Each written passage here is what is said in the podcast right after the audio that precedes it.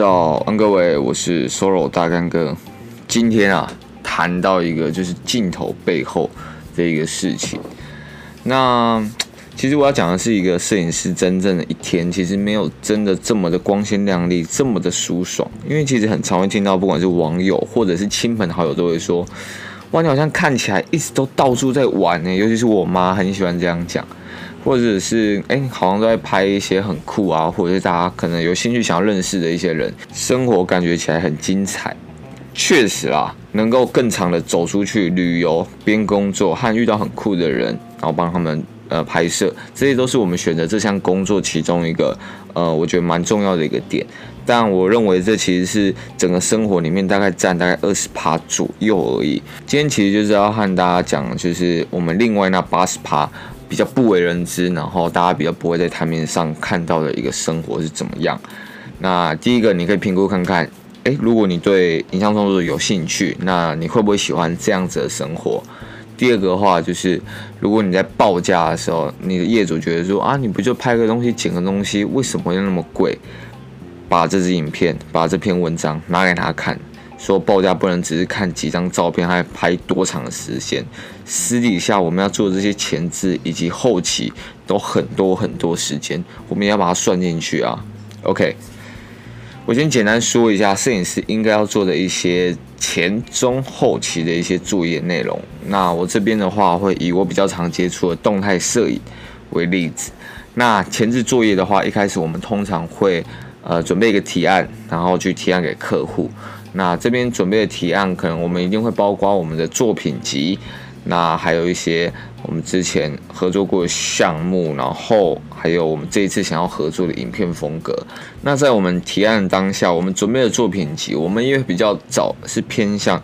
这一种属性、这一种风格的，就像你不会拿一个，诶，你拍 YouTube 的一个影片拿去去给一个可能。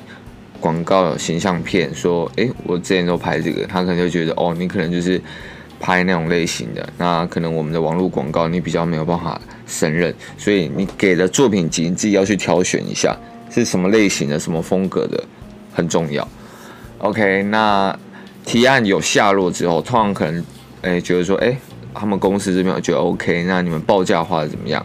那这里真的是一个大学问，像我自己是有一个报价单的一个公版。那我们在评估前中后所有会耗在这上面的时间，其实我觉得很重要一点就是你要去学会量化自己的工作内容。例如，你剪一支一分钟影片，大概你需要多久时间？那例如你在跟团队讨论出整个脚本，你大概需要多久时间？那我自己其实呃自己比较喜欢的方式是，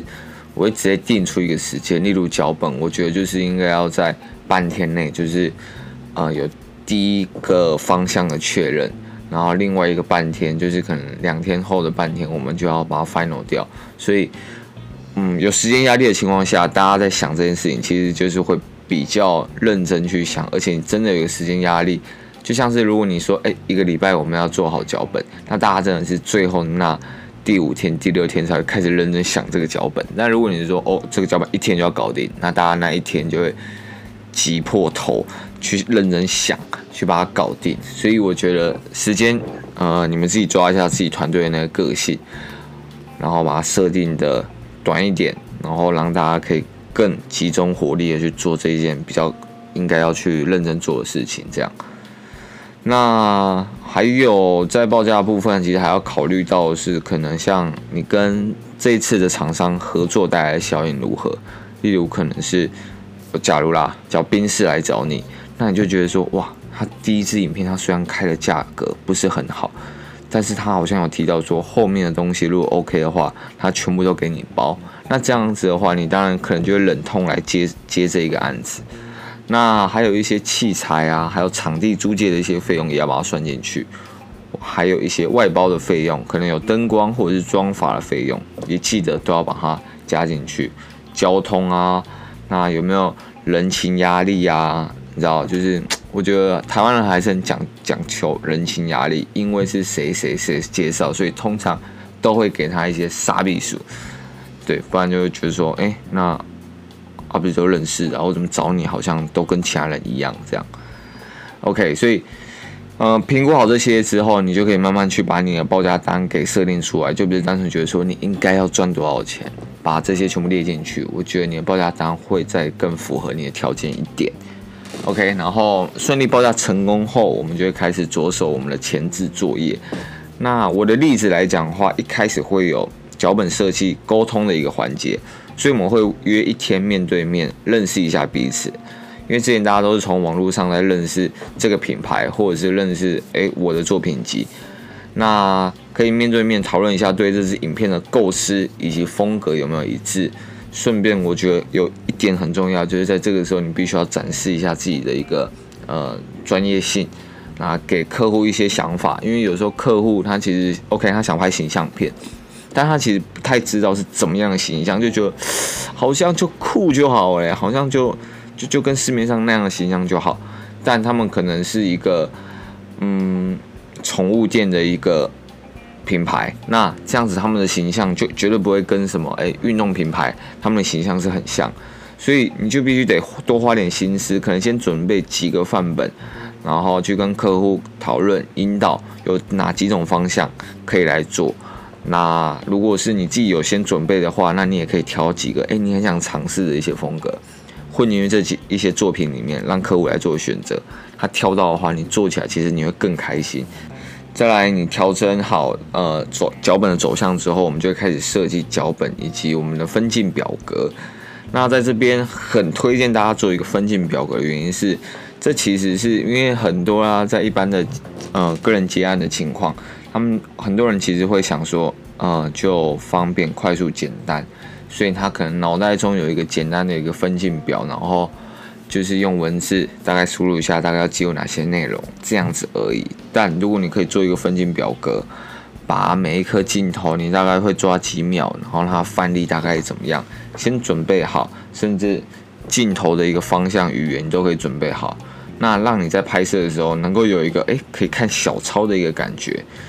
我觉得那个拍摄的一个速度流畅感会非常好，甚至你到后期的剪接，你也可以直接按照你设定好的那个脚本去做排列剪辑。那这样的话，你后期的一个剪接速度就会变得非常非常的快。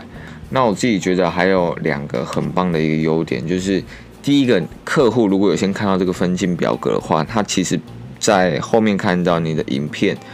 他比较不会有太大的落差感。因为我们其实最怕就是，哎，我都剪完了，他呃，客户还说感觉不太对，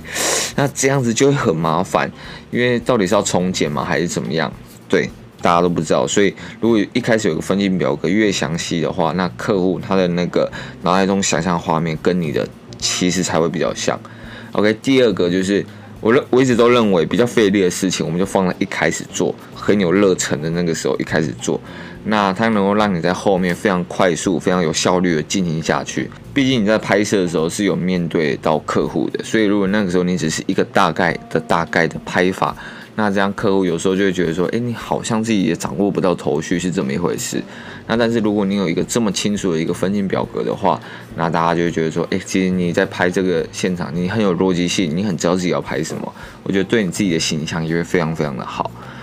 好，那在分镜表格没问题后，我们就会开始分配工作给我们的团队。基本上一个动态团队，我觉得比较基本，可能会有导演、摄影师、制片等等。那最少会有这几种的职位。每个人在片场所需要负责的区域，我们就要先去做讨论，到底是呃制片他要帮忙到什么环节。可能有一些场刊是摄影师或者导演，他们也喜欢去做场刊的，那我们就要去把它讲好。那场刊完之后，联络场地的负责人是谁要去对应的窗口？那妆发的工作谁要去对应，都要把它分配清楚。当天的一个拍摄动线以及注意事项，通常建议再开一个行前会议，再次内部确认一次，因为可能当天。我们可能有三四个场景，那每一个场景都会有不同的镜头。那我们当然会先是把一个场景全部拍完，再拍另外一个场景，然后最后再把它组装起来。所以其实有时候可能是跳着顺序拍，不是照着顺序拍。所以一定要再开个会，让大家对当天的一个拍摄现场是更有一个默契在的。OK，那我们再来到了拍摄的前一天，我们会先去提早去租器材。那这里可能会有一笔很庞大的押金，哎，记得先准备好。那如果拍摄日是一整天到晚上的话，通常我们会前一天晚上去租借，放在公司或带回家，隔天再带去片场。那再来是重头戏，刚刚我们讲的都是比较是前置的部分，在拍摄当天就会是一场硬战，因为你可能前一天会面临着失眠的风险啊，因为你一直在想，一直在想。那一大早就早起，喝了一杯黑咖啡，就开始干起来。对，到了拍摄现场，我们会开始组装租借的一个器材，不管是外接荧幕啊、收音的麦克风，还有最重要的灯光布置，这一下去通常都是半小时到一个多小时的一个起跳。其实就是看整个团队的操作速度以及能力来决定我们的速度。那演员以及客户，呃，我们就要开始对一下今天整天要拍的一个镜头以及流程，来让。整个现场的人都知道我们等下到底要做什么，然后要从哪开始做起。那开拍的时候，我们会注意画面的一个美感的布置，然后自然光的进入和不和谐。例如，我们可能就算是在室内拍，那可能都会有个窗边，太阳会洒进来。那有时候洒进来啊，或者是它变成是阴天的话，到底会不会是你想要拍的样子？我们要去好好判断。那或者是片场有没有一些能够画龙点睛的东西能够加进去，让画面变得更丰富，或者是呃有一些多此一举的东西，我们就把它拿走开，减法的一个艺术，把它越剪越漂亮，越简约。再呢，就是制片我们会去帮忙设主角的一个画面动线，例如哪里走到哪里，我们会在地板设一个点，然后让他们去清楚知道怎么走路。那这样的话，我们在拍摄的时候才比较不会，就是呃，可能穿镜头啊，或者是冲出镜头这样子。然后再就是无数次的对于细微差错的要求，例如哪个眼神不对，哪个表情不对，一直一直的调整。一颗镜头通常都会抓可能三到六次，我们就尽量赶快把它搞定。所以有人如果能够负责场记的工作。就是像我们诶拍到哪一颗镜头，可能第十八颗镜头，诶这颗镜头是我们的第三场会用的。如果有人负责把这个工作记录下来的话，那其实会让后期的剪辑师更快，找影片更呃流畅一点。这样，再来到了中午吃饭的时间，因为通常啦都不会有太多时间能够好好的吃饭，我们就要赶着去准备呃中午后的第一颗镜头画面，因为其实。拍摄现场会太多事情，可能会 delay，每一个小杂事，每一个小环节都有可能会耽误到你的时间，所以延迟了之后，我们饭就必须要大口大口快速的吃下去，好，赶快去准备第一颗呃中午后的画面，画面定出来，让灯光去布置，好，然后再来搞定后之后，我们要去判断，有时候可能因为你知道拍片现场不一定，像我自己拍户外又更多。有时候大自然赐的一些好光线，或者是一些很赞的自然现象，例如夕阳啊、彩虹等等的，这时候出现这种上天赐给我们的礼物，我们就好好把握嘛。所以其实就会很考验整个团队的一个默契跟反应。例如，诶，我们要怎么赶快去把它补下来？那要可能要删掉哪几颗镜头来换这些可遇不可求的画面？因为毕竟你时间都排成了嘛。那如果你要花时间去补拍这些彩虹或者什么，那有哪几颗你可能要先把它舍弃掉，都非常讲求大家的经验跟一个默契，所以这其实，嗯，也是好事也是坏事，端看你自己怎么去认定。那或者是我们设定好的哪一些场景，突然可能哎开始下雨了，或者是嗯我们原本想要拍夕阳，但是今天夕阳太烂了吧，根本就是全部被云挡住。所以没有办法拍摄出来，那这时候更考验团队的一个默契跟反应。我们要拿什么镜头去补一个这样子的一个夕阳西下的一个情境？那有哪一些 B 方案可以使用？其实都是非常心惊胆跳的一个状况，也很讲求大家的一个经验，真的。所以这样子尬了一天，辛苦了一天，就是我们成功拍完后的一个小杀青，唯一最能好好放松的时候。然后我通常会建议，真的是给自己一天或者是半天的时间休息，因为真的是辛苦各位了。那因为后期的剪辑又是一道很漫长的工作，真的先给自己休息一下，不用这么累。但这边给大家一个很大的提醒，就是记得记忆卡好好的保护它，赶快上传，多备份一点，不然真的是太常听到身边一些朋友分享他们一些记忆卡爆掉，或者是消失，或者读不到的一些令人同情鼻酸的一些案例，好不好？希望大家不会发生这种事情。好，好好的休息了一阵子之后，就是我们开始后期制作的时候。那我们第一件事情就是要把所有的毛片啊、素材整合起来。那就像我刚刚前面说，如果有场记帮你登记要用的画面的话，那我们这部分会非常快。但通常啦，因为大家可能都是预算有限、人力有限，所以如果是户外景的话，很多都是好看的画面就捕捉，这时候就会有成千上万颗的镜头要让你去做选择，所以这时候的选择障碍啊，或者是到底要怎么去把它排列组合挑出来，都是非常非常的烧脑的。那我也建议大家真的是拍完之后不要休息到太久，因为有时候休息太久，真的会遗漏自己那前几天那个拍摄情绪还有心情。那这时候你在剪的时候，你就觉得，哎。你好像只是在剪这个影片，没有在说，哎，好像我在把昨天的那个印象全部把它拼凑起来的那种感觉，我觉得会差蛮多。因为我曾经就有一个礼拜后，我才去碰这个的一个画面素材，我就发现我我好像都很陌生，甚至我多捕捉到一些画面，我都没有印象，然后也都没有想着说，哎，那时候当初拍这个画面是为了什么？我是想要补在哪里，就都会有一点点模糊掉了，你知道吗？所以。建议大家能够赶快剪，一定是比较好的。毕竟，说不定当下有拍到什么，你认为一辈子就在等这一颗镜头的画面，然后最后没用，对，怎么办呢？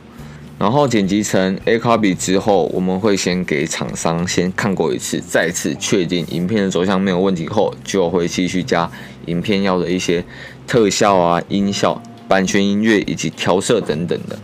那每一个环节啊，其实看似很简单，但其实都是要从头到尾找到适合设计这些项目的一个地方。例如，你有一支影片，你剪了一个五分钟的小孩来好了，那你这五分钟剪完之后，OK，从第一秒到最后的五分钟，你都要看哪边适合再加这些的特效。那全部加完之后，你还会再加一层音效，哪些地方适合咻咻。等等的一些很酷炫的音效，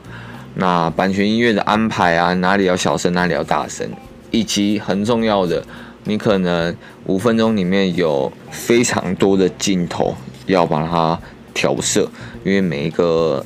镜头它的光啊，或者是它是在室内室外。光感都不会太一样，所以我们在调色的时候尽量把它调成一致，甚至是调成你要的那种风格，就会变得非常非常的大功夫。所以每个环节真的是看似轻松，但其实是你如果要找到从头到尾适合设计这些项目的地方，还有让和谐的音乐带起观众的情绪，或者是用一些适当的特效吸住他的注意力，